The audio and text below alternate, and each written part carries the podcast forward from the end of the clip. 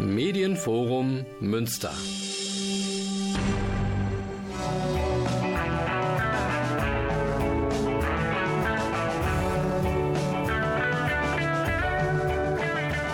Radio Fluchtpunkt, das Magazin der GGUA Flüchtlingshilfe.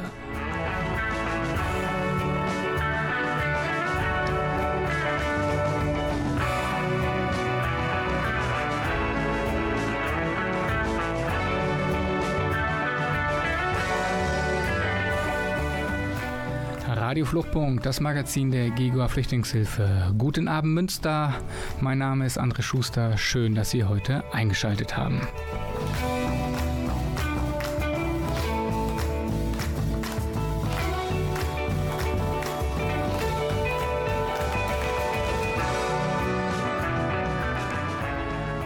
In der heutigen Ausgabe von Radio Fluchtpunkt möchte ich mich den aktuellen migrationspolitischen Debatten nähern. Wir hören, sehen und lesen von Überforderung der Kommunen, mehr und konsequenter Abschieben und derweil auch wieder von Obergrenzen bzw. Integrationsgrenzen. Zudem wird ein Bundeshaushalt angestrebt, der auch im Bereich der Unterstützung von geflüchteten Menschen erhebliche Kürzungen vorsieht. Diese und weitere Themen möchte ich gerne mit Claudius Vogt im Vorstand der GEGA Flüchtlingshilfe und lieber Kollege im Projekt Q der Qualifizierung der Flüchtlings- und Migrationsberatung sprechen. Claudius, schön, dass du da bist. Schön, dass ich hier sein darf. Hallo André, guten Abend. Guten Abend, wunderbar. Ähm, ja, wenn du diese ganzen Themen so hörst, ich glaube, die äh, Themen überschlagen sich gerade gefühlt irgendwie. Ähm, wie, wie schaust du da so drauf? Also was, was, was sticht für dich besonders hervor, wenn du jetzt so mal die Zeitung aufschlägst? Also mir geht so, dass ich fast schon keine Lust mehr habe, die Zeitung aufzuschlagen oder das äh, Spiegel Online zu öffnen oder so, weil es schon heftig ist. Ähm, ich muss sagen, ähm, ich habe das Gefühl, dass es also das hört sich immer so doof an, ne? dass es alles immer schlimmer wird. Aber ich habe tatsächlich zum ersten Mal jetzt und auch mehr als vor weiß ich nicht, sieben, acht Jahren, wo schon mal so Debatten auch massiv äh, gestartet sind, wo die AfD, die sogenannte, äh, aus dem Boden gekrochen kam. Das Thema mit der sogenannten Flüchtlingswelle damals oder der Flüchtlingskrise wurde es ja genannt, äh, akut war. Aber ich habe das Gefühl, wir haben jetzt eine neue Qualität. Und zwar nicht nur in Deutschland natürlich, sondern in ganz Europa, sogar weltweit. Und ähm, es ist schon, wie ich finde, besorgniserregend. Also das Problem ist, dass überall fast in ganz, ganz vielen Ländern Faschistinnen, Rassistinnen, Rechtsradikale, Rechtsextremistinnen mit in den Regierungen sind oder kurz davor stehen. In Deutschland haben wir eine faschistische Partei, die äh, immer stärker wird. Und das Ganze wird ausgetragen auf dem Rücken von Migrantinnen, von nicht-deutschen Staatsangehörigen, die Ausgrenzung von denjenigen, die vermeintlich dazugehören oder die nicht dazugehören, nimmt so stark zu, dass es tatsächlich besorgniserregend ist, in welche Richtung sich das Ganze noch entwickeln soll. Und äh, besorgniserregend ist vor allen Dingen, dass das ja im Mainstream angekommen ist. Das heißt, es ist bis weit in die Mitte der Gesellschaft die bürgerlichen Schichten, die gemäßigten, sogenannten gemäßigten Kreise Konsens, Sachen sagen zu dürfen, fordern zu dürfen, die man sich vor einigen Jahren zu Recht nicht getraut hätte, auszusprechen. Das heißt also, dieses berühmte, wird man wohl noch sagen dürfen, was man damals noch hinten dranhängen müsste, das hat sich jetzt eigentlich erledigt. Ich weiß gar nicht, äh, wer eigentlich auf die Idee kommt, dass man irgendwas nicht sagen dürfte. Man darf hier jeden Unfug von sich geben, jede noch so radikale Forderung von sich geben. Und äh, diese Normalisierung von letztlich eigentlich aus meiner Sicht unsagbaren oder nicht zu sagenden Sachen ist äh, tatsächlich eine wirklich äh, besorgniserregende Entwicklung. Ähm, das Sagbare hat sich massiv verschoben. Wenn wir jetzt mal inhaltlich draufschauen, ist es ja auch diese berühmte GEAS-Reform im Gespräch, die soll ja kommen, also GEAS, gemeinsame europäische Asylsystem. Das heißt, auf EU-Ebene soll es jetzt ja, wie, wie, schon seit vielen, vielen Jahren angekündigt, endlich mal ähm, ja, Reformen geben. Es soll umstrukturiert werden. Was würde das denn bedeuten, so in kurzen Sätzen? Tja, was das bedeuten würde, kann ich gar nicht mal so beurteilen. Aber ich kann mich erinnern, die GEAS-Debatte ging im Juni, glaube ich, los, so richtig. Äh, und äh, das war auch tatsächlich, würde ich mal sagen, so ein gewisser Tabubruch. Also niemand hat da jetzt erstmal oder ist davon ausgegangen, dass die Bundesregierung, und zwar auch unter Beteiligung eben der Grünen, der SPD, der FDP, die Bundesinnenministerin diesen GEAS-Vorschlägen ja weitestgehend zugestimmt hat und sie befürwortet hat. Und äh, diese Reform, sogenannten Reformen hießen ja oder würden ja, so, soweit sie denn in Kraft treten werden, das ist ja alles noch nicht beschlossen, sondern es waren ja erste Schritte, dazu führen, dass in Europa Menschen noch weiter entrechtet werden. Das kann man, glaube ich, sagen, dass das auf jeden Fall die Konsequenz davon wäre, auch wenn wir auch jetzt ohne GIAS schon diese Entrechtung in der Praxis ja haben. Also man muss sich ja nur die Internierungslager in Griechenland angucken, die Pushbacks, die auf dem Mittelmeer stattfinden, die an der belarussisch-polnischen Grenze, an der kroatischen Grenze und so weiter stattfinden. Da wird ja eigentlich kontinuierlich durchgehend Recht gebrochen und ähm, Menschen entrechtet. Und diese Entrechtung soll aber zu Recht werden. Und das ist eigentlich das Skandalöse an diesen GEAS-Vorschlägen, dass eben Menschen äh, noch mehr als bisher oder zumindest rechtlich abgesicherter als bisher langfristig in irgendwelchen Internierungslagern, die dann formal kein europäischer Boden sind, untergebracht werden sollen in menschenunwürdigen Bedingungen, um Perspektiven zu verhindern. Damit verhindert man natürlich nicht, dass Menschen nach Europa kommen. Sie werden trotzdem kommen. Die Konsequenz wird sein, dass sie noch stärker entrechtet werden, als sie es jetzt schon sind. Und das Sterben noch stärker forciert wird, weil die Wege noch gefährlicher werden. Du hast jetzt die ganze Zeit im Konjunktiv gesprochen, ähm, so als äh, das würde so kommen. Ähm, du hast aber auch davor schon erwähnt, äh, in Europa haben wir ganz viele rechte Regierungen oder eben auch Beteiligung von Rechten, Rechtsextremen. Ähm, ist das nicht tatsächlich eine absehbare, eine absehbare Entwicklung? Ja, die, die, Entwicklung haben wir ja schon. Das ist ja schon die Realität. Ne? Aber dass es auch wirklich so kommt. Also, also das, was da in diesem GEAS, das sind ja verschiedene europäische Rechtsakte, die da quasi in Kraft treten sollen, die beschlossen werden müssen, noch vom Europäischen Parlament und dann nochmal vom Europäischen Rat. Äh, das ist ja noch nicht in Kraft. Das heißt, das sind Vorschläge jetzt äh, und man geht davon aus, dass das weitgehend auch so kommen wird. Das Europäische Parlament muss da zustimmen oder darf zumindest, glaube ich, kein Veto einlegen oder so. Das wird aber, davon bin ich relativ überzeugt, in ähnlicher, in dieser oder ähnlicher Form kommen. Und äh, man sieht daran, du hast es gerade angesprochen, die hm, rechtsradikalen Kräfte in den Regierungen. Wir haben ja fast kein EU-Land mehr, wo keine Rechtsradikalen, keine Faschistinnen und keine Rassistinnen mit in der Regierung sind. Das sind, die kann man an einer Hand abzählen. Und da sieht man ja auch dran, wie weit sich sozusagen die Debatte verschoben hat, dass jetzt eben die Gesetze quasi dem hinterherlaufen, was in diesen Regierungen und von aus der sogenannten Mitte der Gesellschaft gefordert wird. Sehr aufgeladene Themen ähm, und wir sprechen gleich weiter.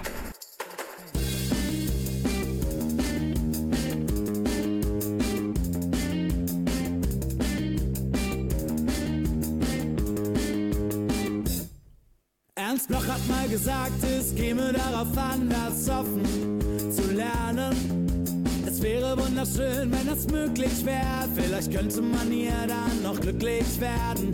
Jeder Dritte hier redet offen rassistisch, tritt nach unten, fühlt sich dabei mächtig, versteht kein Stück, warum es ihm so schlecht geht. Hauptsache man rächt sich. Was ne beschissene Einstellung, so wird sie niemand gleich. Und aus der Mühle kommt keiner weg. Man hält uns auf den. Paycheck zu Paycheck zu Paycheck zu Paycheck.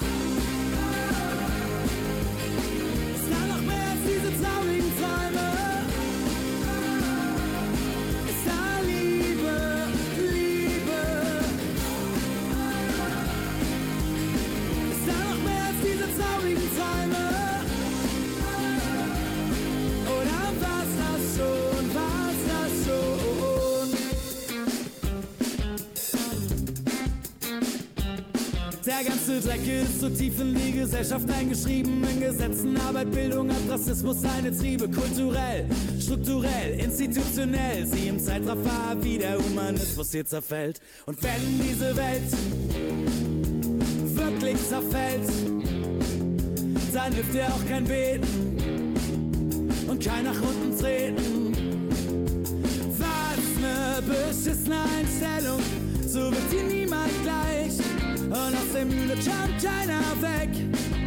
Man hält uns auf den Sack. Von Paycheck zu Paycheck zu Paycheck zu Paycheck. Zu Paycheck.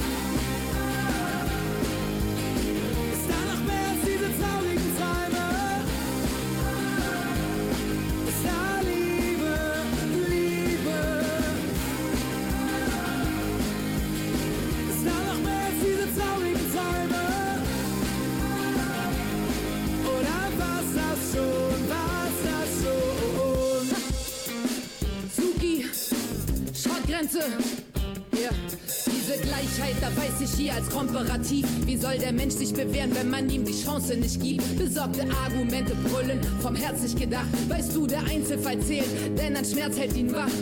Links schlägt das Herz und das Recht schlägt die Tür. Das Parlament hält sich selbst aus, weil es sich so gebührt. Während die Alten, die Letzten müde, doch mahnend noch sind, frag ich dich, wie erklär ich es am Abend dem Kind? Wie?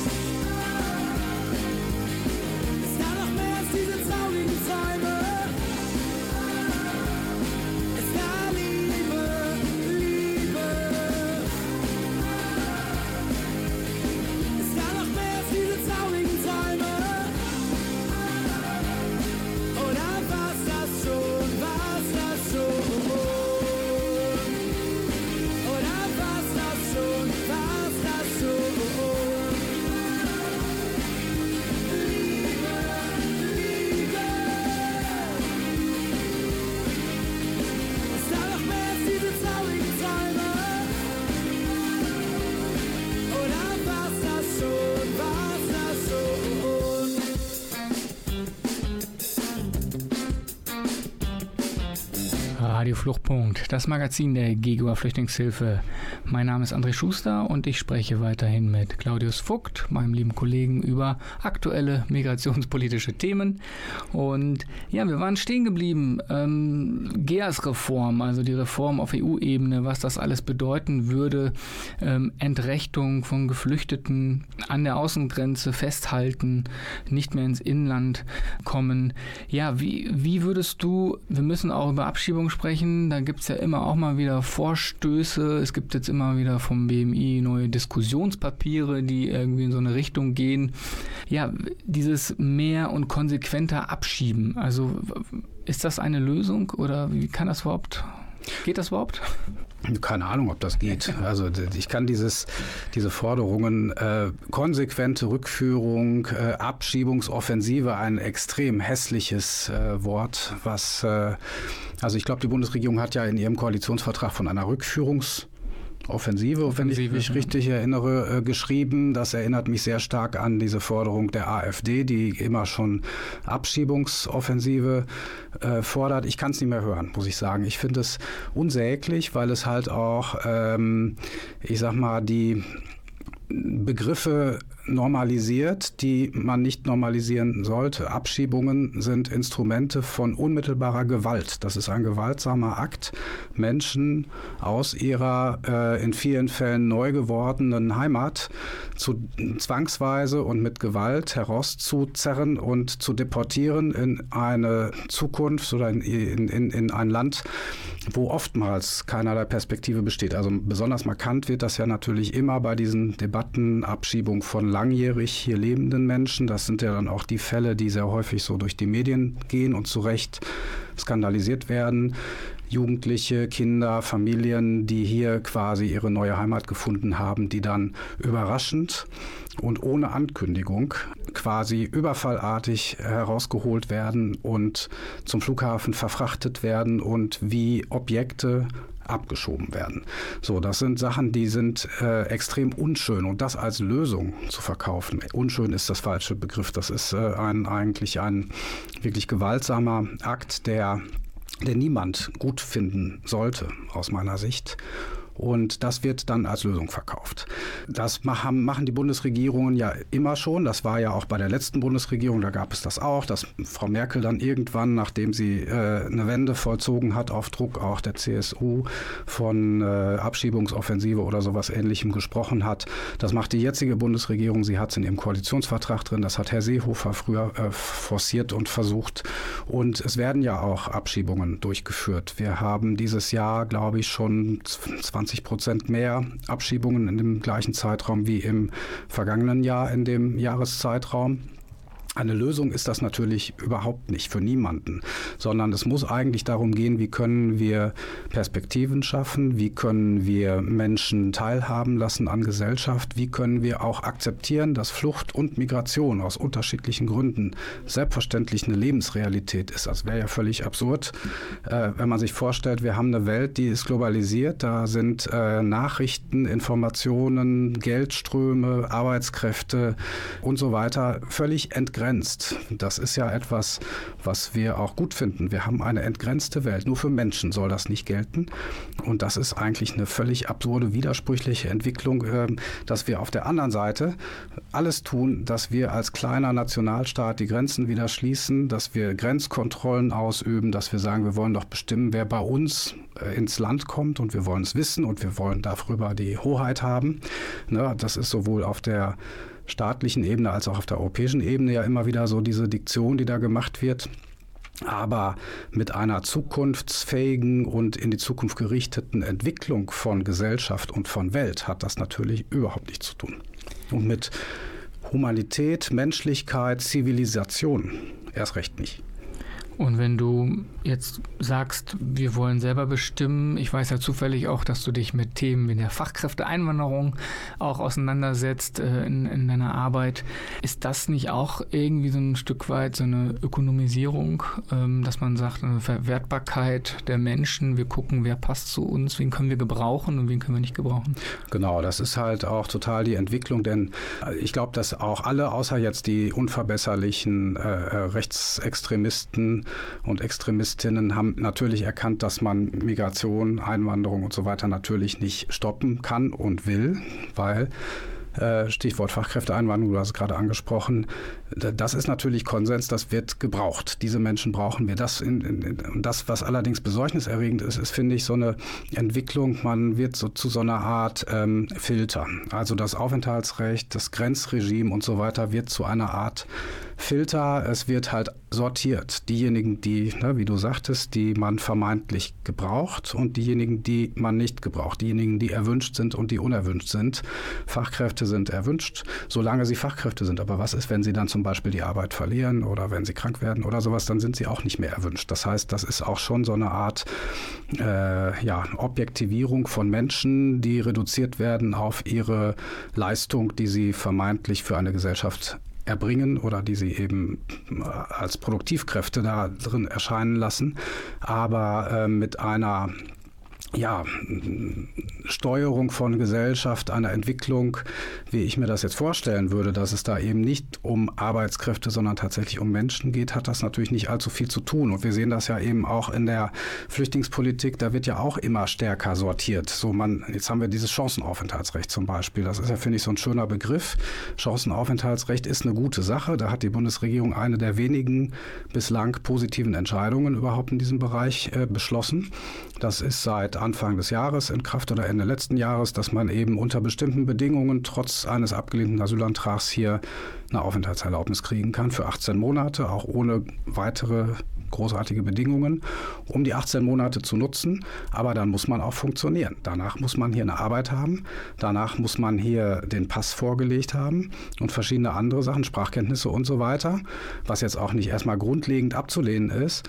Aber wenn das nicht klappt mit dem Funktionieren, weil man zum Beispiel es nicht schafft, eine Arbeitsstelle zu finden, Lebensunterhalt zu verdienen oder teilweise jedenfalls zu verdienen, weil man alt und krank und kaputt ist oder so, dann sind die Chancen nicht so wirklich groß. Und diese Unterscheidung in die verwertbaren und die nicht verwertbaren, das finde ich eine Entwicklung, die gefährlich ist. Wir sprechen gleich nochmal über das neue Wort von Integrationsgrenzen.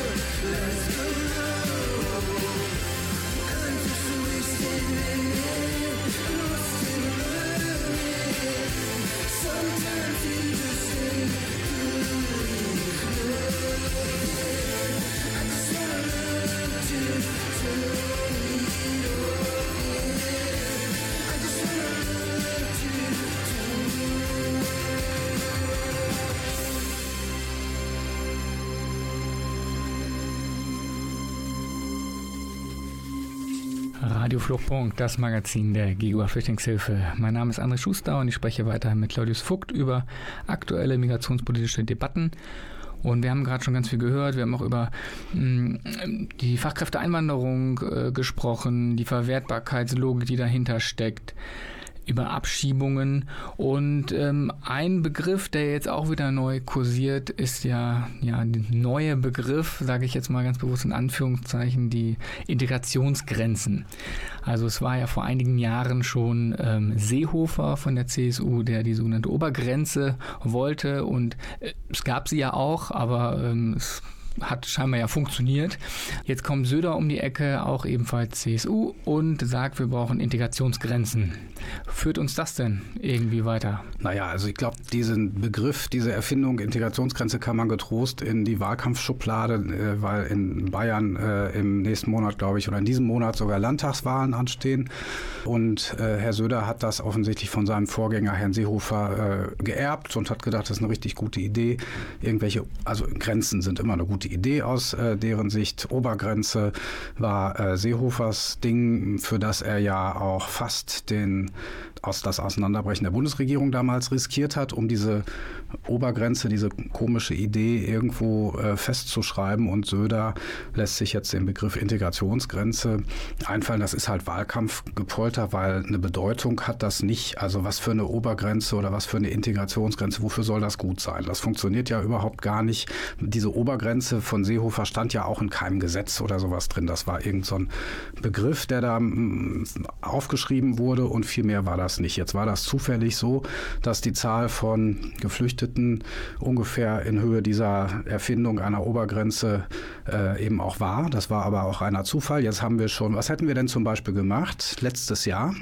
Wenn wir also tatsächlich in irgendeinem Gesetz eine solche Obergrenze oder Integrationsgrenze von 200.000 Menschen, wo ich mich auch frage, wer zählt da eigentlich mit? Zählen da Fachkräfte dazu oder kommen die oben drauf, weil sie hm, sozusagen gebraucht werden? Gebraucht werden ne?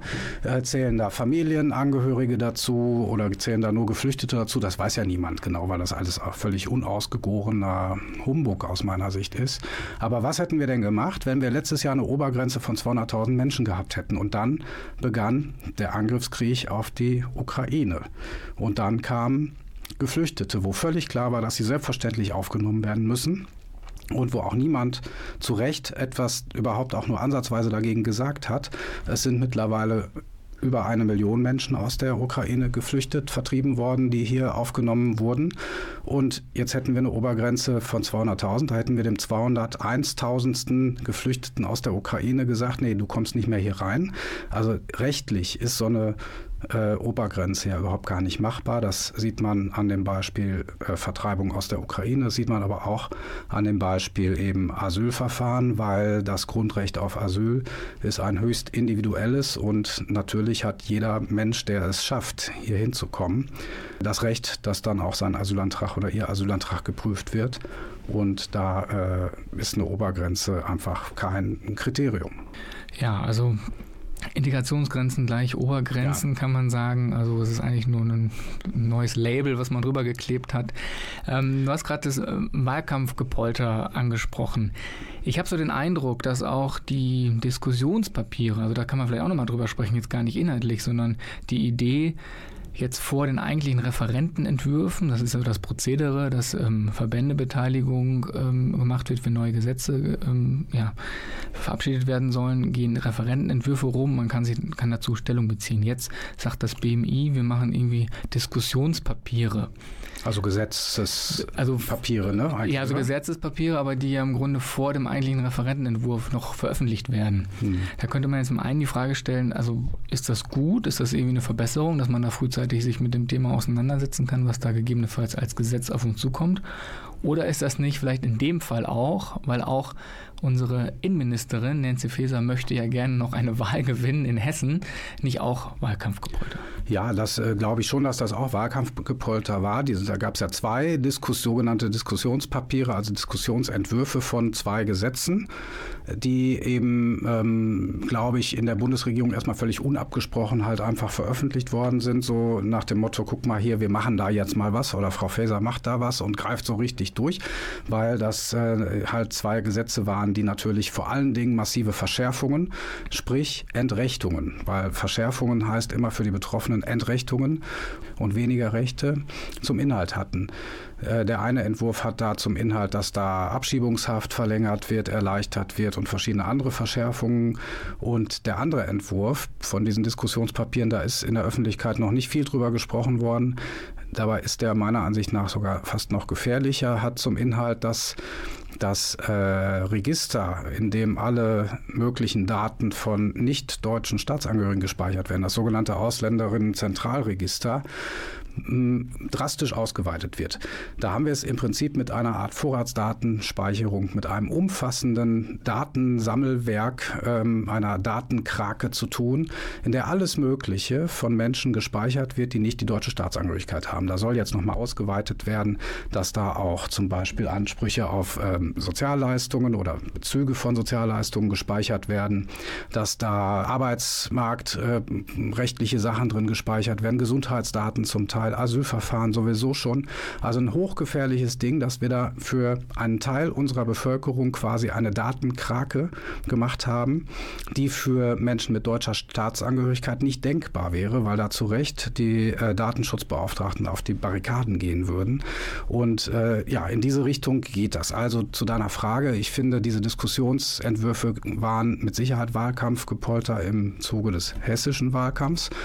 Unabhängig davon ist es ja erstmal keine ganz schlechte Idee, Sachen sich zu überlegen und öffentlich zur Diskussion zu stellen.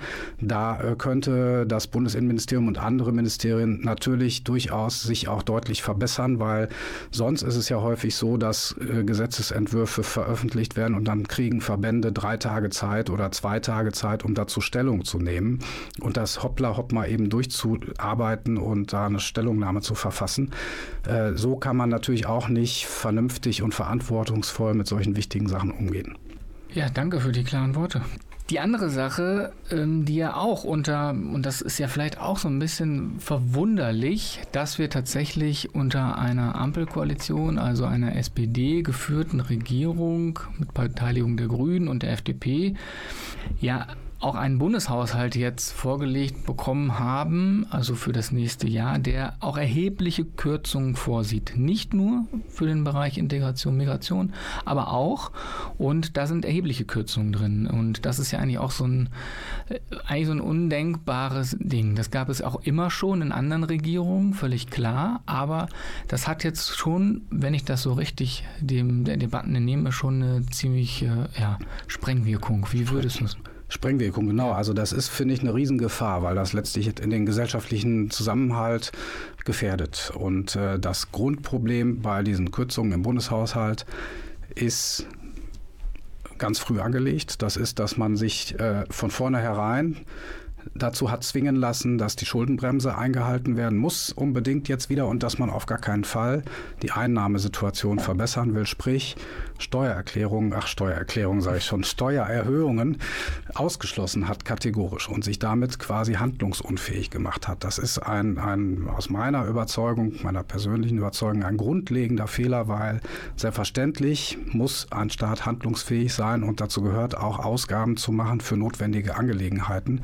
Und wenn das Geld dafür nicht mehr da ist, ohne Not nicht mehr da ist, würde ich behaupten, funktioniert das Ganze nicht mehr. Deswegen muss jetzt an verschiedensten Stellen gespart werden, gekürzt werden und diese Kürzungen werden an Stellen vorgenommen, die sehr, sehr große Sprengkraft haben. Das heißt, bei sozialen Leistungen werden diese Kürzungen vorgenommen, zum Beispiel bei, der Integrations, bei den Integrationsmitteln für Menschen, die äh, arbeitslos beim Jobcenter sind. Es wird eine Umschichtung gemacht, dass junge Menschen unter 25 nicht mehr vom Jobcenter, sondern von der Arbeitsagentur betreut werden, die da überhaupt nicht die Erfahrung mit haben. Da werden bestehende Strukturen zerschlagen. Genauso wie in der Migrationsberatung, bei Freiwilligendiensten, in den psychosozialen Zentren für Geflüchtete, für traumatisierte Geflüchtete, in der Asylverfahrensberatung, beim Garantiefonds Hochschule, wo es um Förderung von Zugang zu Hochschule und Sprache von ähm, geflüchteten Menschen oder Menschen eben ohne deutsche Staatsangehörigkeit geht und so weiter. Ähm, wir haben es mit Kürzungen bei Demokratieförderprojekten zu tun und das sind alles Sachen, die ich inhaltlich hochgefährlich finde, unabhängig davon, dass wir als Organisation natürlich da auch nochmal von betroffen sind, ist es aber auch aus dem Demokratieaspekten und Gesichtspunkten und auch sozialpolitischen Gesichtspunkten tatsächlich äh, eine ganz große Gefahr, die damit verbunden ist. Wenn wir dann nochmal genauer drauf schauen, also was, du hast ein paar Beispiele genannt, aber jetzt speziell ähm, in der Arbeit mit Geflüchteten, also Beratungsstellen, ähm, kannst du da vielleicht irgendwie so ein paar Zahlen nennen, so eine Größenordnung, dass man versteht, wie massiv sind eigentlich diese Kürzungen? Ja, die sind halt tatsächlich massiv bundesweit. Da sind alle Träger, alle Wohlfahrtsverbände von betroffen und äh, die sind direkt davon betroffen, weil da eben Stellen wegfallen, aber es sind natürlich indirekt noch sehr viel mehr Menschen davon betroffen, die diese Angebote nicht mehr in Anspruch nehmen können, für die keine äh, Leistungen mehr erbracht werden. Also wir haben im Migrations Migrationsbereich vor allen Dingen vier Bereiche, wo da gekürzt wird. Ähm, das ist die Migrationsberatung für Erwachsene Zugewanderte, ein bundesweites gesetzlich geregeltes Programm, wo sehr viele Beratungsstellen sehr, sehr viele Menschen eben beraten. Und äh, da sieht, sieht dieser Haushaltsentwurf Kürzungen von ungefähr 30 Prozent vor. Das ist eine sehr große Größenordnung. Jede dritte Stelle würde da im Prinzip, jede vierte bis dritte Stelle würde da im Prinzip wegfallen, wenn das so durchkäme. Wir haben im Bereich der psychosozialen Zentren das heißt also zum Beispiel in Münster haben wir Refugio, das macht die GGA zusammen mit der AWO, wo auch Therapieangebote für traumatisierte Geflüchtete angeboten werden. Kürzungsvorschläge der Bundesregierung von 70 Prozent, das muss man sich mal vorstellen. Also da wird wirklich was zerschlagen, kann man sagen. Und wir haben den Bereich der Asylverfahrensberatung, in die der Bund erst dieses Jahr eingestiegen ist. Vor zwei Monaten hat das im Prinzip erst begonnen und sollte jetzt jedes Jahr wachsen. So war der Plan und auch die Vereinbarung. Jetzt soll es aber nicht mehr wachsen, sondern quasi auf die Hälfte reduziert werden, wenn man mal die Laufzeiten von einem halben Jahr dieses Jahr sich anguckt. Die gleiche Summe soll nächstes Jahr verwendet werden für ein Jahr. Das heißt unterm Strich Kürzung von 50 Prozent. Ähm, und bei diesen Größenordnungen, da kann man sich vorstellen, funktioniert das Ganze überhaupt nicht mehr. Da geht es nicht um ein bisschen Sparen, sondern da geht es um Zerschlagung von Strukturen. Ja, Sprengkraft ist, glaube ich, das richtige Wort. Ja, wir machen eine kurze Pause und sprechen gleich nochmal weiter.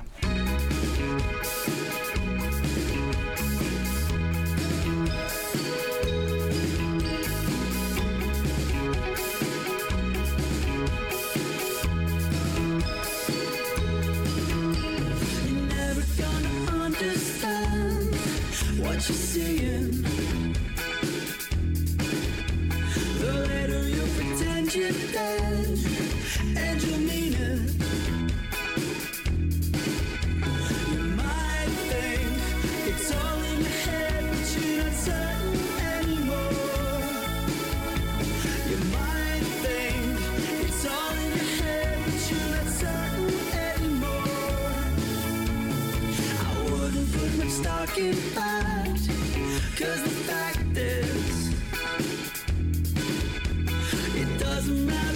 You.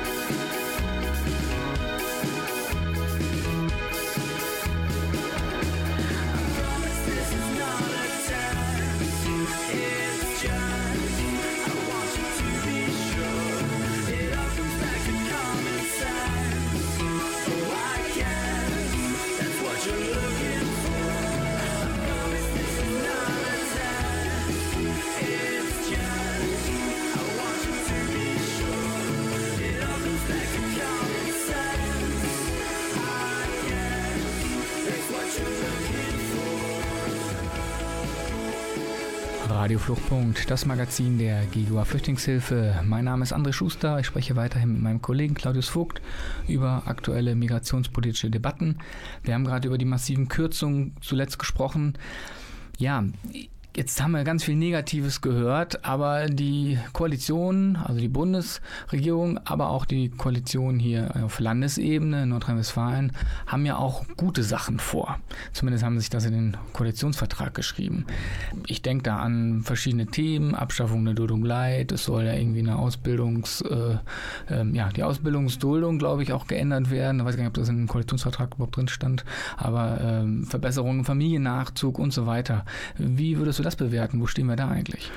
Da ist noch nicht allzu viel von passiert. Also sagen wir mal so, als die Koalition auf Bundesebene den Koalitionsvertrag verabschiedet hat, da hat man das natürlich schon mal sehr ähm, zwiespältig aufgenommen, aber es gab da einige und gibt da einige Punkte drin, die einfach tatsächlich gut waren, die auch ein bisschen aufgeräumt hätten mit dieser sehr restriktiven Politik von Seehofer vorher. So, da war ein bisschen Hoffnung auf Landesebene durchaus auch. Da sind einige Punkte drin, die die Flüchtlings Beratungsstellen und die Wohlfahrtsverbände und ähnliche Aktivistinnen auch immer gefordert haben. Also auf Landesebene zum Beispiel das Stichwort Verkürzung der Pflicht, im Lager leben zu müssen, in den Landeseinrichtungen, in den großen, nicht menschengerechten Rieseneinrichtungen, wo Familien mit Kindern und so weiter monatelang zum Teil leben müssen, zum Teil sogar über Jahre, ein oder zwei Jahre alleinstehende äh, erwachsene Personen. Und da hatte die Landesregierung im Koalitionsvertrag verabredet, das äh, zu ändern. Also frühzeitiger Menschen den Kommunen zuzuweisen, so nennt man das ja, dass sie dann eben auch dort in äh, Wohnungen oder in kleineren Einrichtungen leben können und aus diesen Lagern zu entlassen. Das wäre notwendig. Das ist aber jetzt auch schon lange Zeit her, dass dieser Koalitionsvertrag verabschiedet worden ist und passiert ist da noch gar nichts. Das Gegenteil ist im Moment jetzt zum Teil eher der Fall, dass es nochmal verlängert wird, weil natürlich auch in den Kommunen Schwierigkeiten bestehen mit der Unterbringung. Trotzdem muss das unbedingt gemacht werden. Auf Bundesebene gibt es auch ein paar Punkte im Koalitionsvertrag, die gut sind. Du hast ja gerade angesprochen, Abschaffung endlich der Duldung Leid, die eine absolute Katastrophe ist und Perspektiven, Teilhabe, Möglichkeiten, Arbeitsintegration und so weiter verhindert gezielt. Sie soll abgeschafft werden, passiert ist da nichts bislang.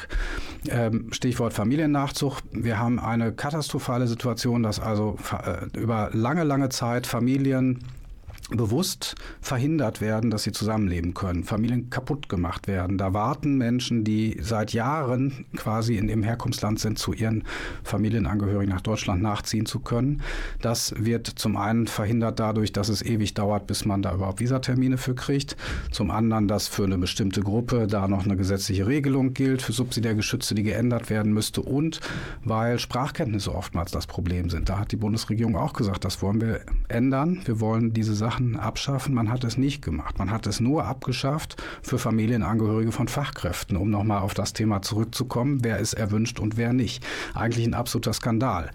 Und äh, so gibt es noch einige andere weitere Punkte, zum Beispiel auch Abschaffung von Arbeitsverboten. Auch das hat die Bundesregierung in den Koalitionsvertrag geschrieben. Eine total wichtige, notwendige Sache. Endlich die Arbeitsverbote abzuschaffen, die verhindern, dass Menschen eine sogar dringend erforderliche Arbeit verrichten können, Erwerbstätigkeit verrichten können, ihr Geld verdienen können.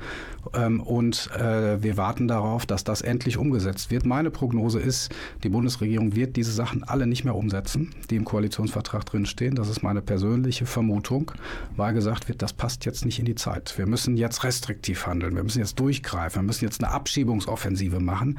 Die positiven Sachen werden nicht mehr kommen. Ich bin überzeugt. Ich hoffe, dass es anders ist, aber das ist meine Prognose. Wir sind am Ende der Sendung angekommen. Ist es natürlich jetzt ein ja, schwieriges Ende, weil du jetzt so ähm, hoffnungslos das enden lassen hast. Vielleicht haben wir die Hoffnung, dass dann doch noch sich was Positives daran ändert, an den, also zumindest das, was angekündigt wurde. Aber ja, ich, ich teile in etwa deine, deine Ansicht. Vielleicht wird es ja auch anders. Warten wir mal ab. Ich glaube, das wird alles gut. Super. Ähm, Claudius, ich äh, danke dir ganz, ganz herzlich für das Gespräch. Ich glaube, wir haben ganz wunderbar über die Themen einmal so quer drüber ähm, geschaut. Äh, du hast deine ja, fachliche Expertise da einfließen lassen, deine persönliche Meinung, deine Erfahrung. Also ganz, ganz herzlichen Dank. Ich danke dir, André. Gerne. Wunderbar. Jetzt kommt der Part, der mir besonders schwer fällt. Und zwar war dies meine letzte Ausgabe als Moderator von Radio Fluchtpunkt. Ich habe die Sendung von meinem lieben Kollegen Volker Maria Hügel übernommen und diese seit Januar 2020 moderiert, immer mit unterschiedlichen Gästen und Themen, da ganz viel Energie reingesteckt. Jetzt ist es so, Radio Fluchtpunkt wird es weitergeben, allerdings eben mit einem anderen oder einer anderen Moderatorin oder vielleicht einem Moderatorinnen-Team. Und ich hoffe, dass mir die Nachfolgenden genauso viel, ja, dass die genauso viel Freude mit der Sendung haben, wie, wie ich es hatte, dass sie ja, spannende Themen und interessante Gäste in der Sendung haben werden. Aus meiner Sicht ist es insbesondere in der aktuellen Zeit, und da haben wir, glaube ich, heute auch ganz schön viel gehört, wichtig, weiter über Themen zu sprechen, sei es eben mit einer kritischen Stimme oder auch mit positiven Beispielen. Sichtbarkeit bzw. Hörbarkeit zu schaffen, das muss das Ziel bleiben. Und ich glaube, dazu leistet diese Sendung sehr, sehr viel oder zumindest ein sehr, sehr guter Beitrag dessen. Geflüchtete Menschen brauchen unsere Solidarität und Unterstützung und das kann auch in Form dieser Radiosendung sein. André, darf ich da nochmal eben ganz kurz äh, einhaken? Gerne. Im Namen aller Kolleginnen und Unterstützerinnen der GGUA möchte ich auch nochmal dir danken, dass du das so lange gemacht hast und so toll gemacht hast, die Sendung. Und äh, wir bedauern das alle sehr, dass du die Sendung aufgibst. Wir wünschen dir trotzdem, dass du eine richtig gute Zeit danach hast und äh, super Sachen findest, äh, die du danach jetzt statt der Sendung machen kannst. Ich danke dir, ich danke dir. Ich habe tatsächlich auch noch ähm, ein paar Leute, die ich, äh, denen ich gerne danken möchte, das möchte ich jetzt gerne noch hier unterbringen in die Sendung. Ich hoffe, die Zeit ist noch da. Ja, zum einen natürlich die, äh, danke ich der GUA einfach, dass ich diese Sendung machen durfte, dass ich auch so frei über Themen entscheiden konnte und frei schalten und walten durfte.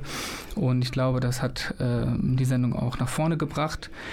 Ich möchte auf jeden Fall dem Medienforum danken, speziell auch der Geschäftsführerin Gabi Vortag. Ich möchte ganz besonders Klaus Blödo und Peter Henkenbock danken, mit denen ich die meisten Sendungen hier aufgenommen habe, aber auch Detlef Lorbeer, mit dem habe ich auch ein, zwei Sendungen produziert. Also hier nochmal ein ganz, ganz großer Dank an die Technik, die wirklich das hier wunderbar im Griff haben.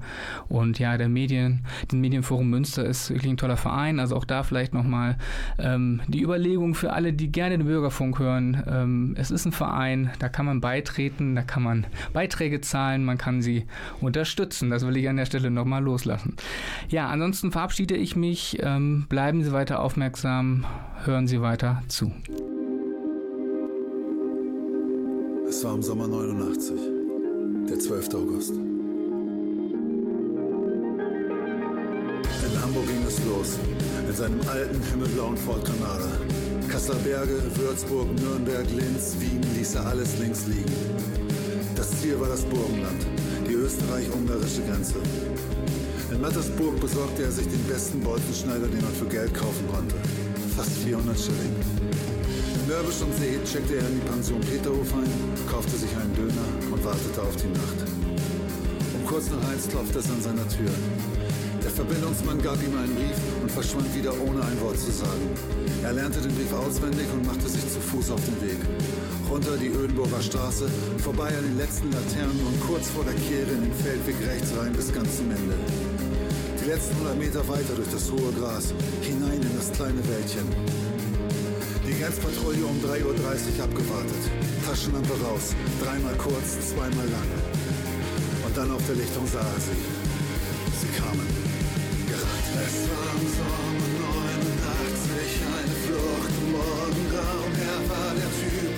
durch die Nacht schlich und schnell Löcher in den Zaun an einer ungarischen Hitze. Im ersten Morgengrauen nur ein Bolzenschneider nötig für Löcher den Zaun.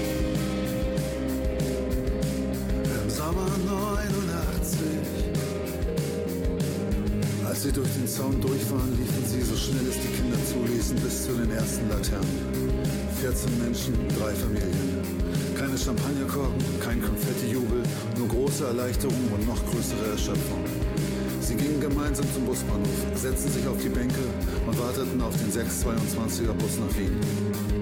Vor lauter Müdigkeit wurde kaum gesprochen. Nur einmal fragte ihn eins der Kinder, was denn der Spruch auf seinem Dead Kennedys T-Shirt zu bedeuten hätte. Als der Bus dann pünktlich vorfuhr, gab er einem Vater seinen Dienststadtplan mit der eingekreisten Adresse der deutschen Botschaft. Er verteilte seine letzten Schillinge noch auf die drei Familien und wünschte ihnen allen ein gutes Leben. Sie bedanken sich tränenreich und vielmals für alles in einer Sprache und einem Dialekt, den er kaum verstand. Er vermutete damals, dass das Sächsisch war. Es war im Sommer 89 eine Flucht um Morgengrauen. Er war der Typ, der durch die Nacht schlich und schnitt Löcher in den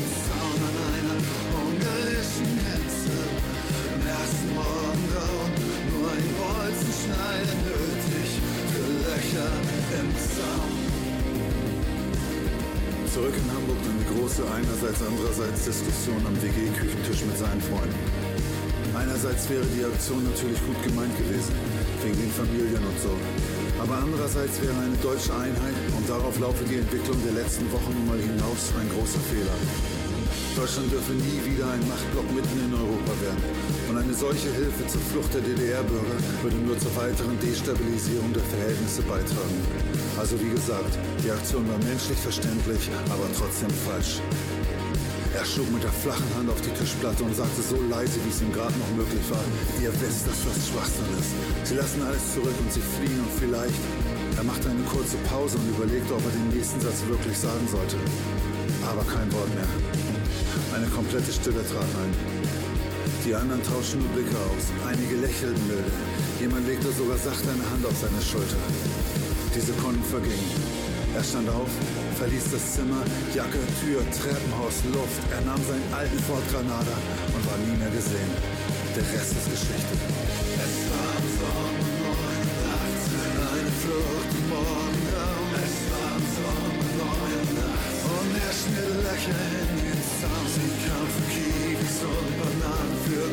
Grundgesetz und freie Wahlen, für Immobilien ohne Wert. Sie kam für Udo Lindenberg, für den VW mit sieben Sitzen, für die schlechten Mosswitze. Kam für Reisen um die Welt, für Hartz IV und Begrüßungsgeld. Sie kam für besser Wessi-Sprüche, für die neue Einbauküche. Und genau für diesen Traum steht er Löcher in den Zaun.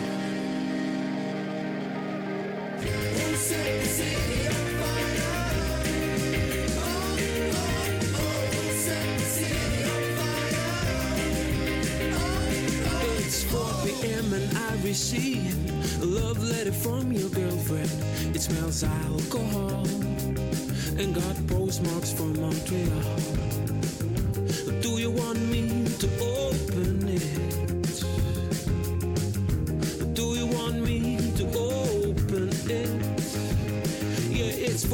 And I received a love letter from your girlfriend.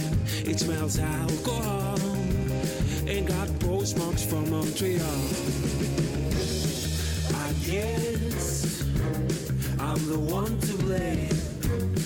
I guess I'm the one to blame.